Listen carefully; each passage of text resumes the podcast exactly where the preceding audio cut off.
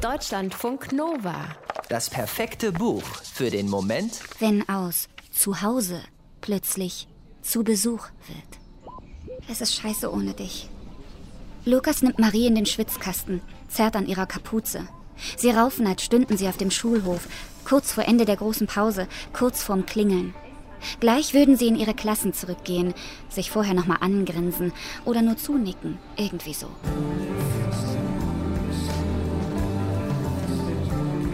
Aber Lukas und Marie stehen nicht auf dem Schulhof. Sie stehen auf dem Bahnsteig. Lukas wird die nächste S-Bahn zurück in die Stadt nehmen. Er wird in sein neues Leben zurückkehren. In seine eigene Wohnung, an die Uni und ins Büro, in dem er gerade ein Praktikum macht. Er wird zur WG fahren, in der Krabbe und Zoe wohnen. Mit Krabbe wird er ziemlich viele Joints rauchen, Biere trinken und ausufernde Gespräche führen. Mit Zoe wird er schlafen, Galerien besuchen und schweigen.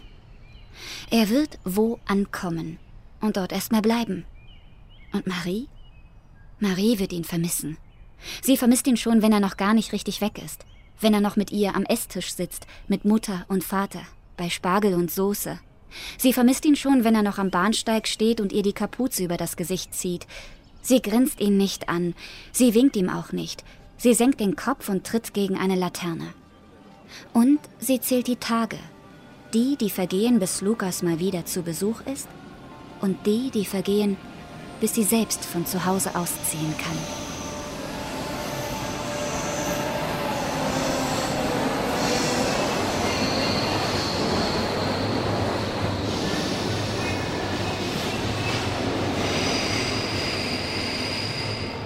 Irgendwo dazwischen hängen sie fest, die Geschwister Lukas und Marie.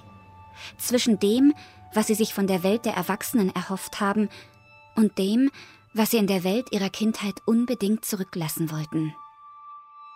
Der Roman In Limbo von Desiree Opela erzählt von diesem Dazwischen.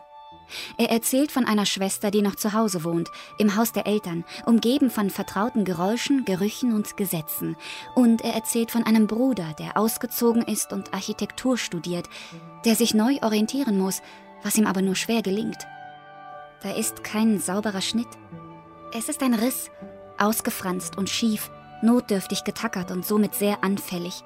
Gut wäre, man bewegte sich nicht, ließe alles so, wie es ist. Aber wenn Kinder dem Elternhaus entwachsen und sich auf die Suche nach neuen Fixpunkten machen, dann bleibt nichts so, wie es ist. Wenn die Tür des Elternschlafzimmers einen Spalt breit offen steht und Marie so ihre Mutter vor dem Spiegel sehen kann, dann ist sie wieder ein kleines Mädchen, vielleicht fünf Jahre alt. Dann ist sie fasziniert und abgestoßen zugleich. Ihre Mutter ist dünn geworden. Sie kocht zwar immer noch jeden Tag die tollsten Gerichte, aber sie rührt sie selbst nicht an. Stattdessen putzt sie wie besessen das Haus, als hinge das Glück der Familie davon ab, einer Familie, die nur noch auf alten Fotos an der Wand im Flur existiert. Marie möchte ihre Mutter so nicht sehen, so abwesend und unglücklich. Marie weiß, dass die Mutter einen anderen Mann trifft, dass sie sich für ihn zurechtmacht und die Kleider anzieht, die ihr der Vater irgendwann einmal in irgendeinem Urlaub geschenkt hat, noch bevor die Kinder auf die Welt gekommen sind. Marie weiß nicht, ob der Vater das weiß. Der ist auch nicht mehr wirklich da. Er kocht lieber literweise Apfelmus ein und füttert Listen mit Zahlen und Abkürzungen, deren Bedeutung Marie nicht kennt.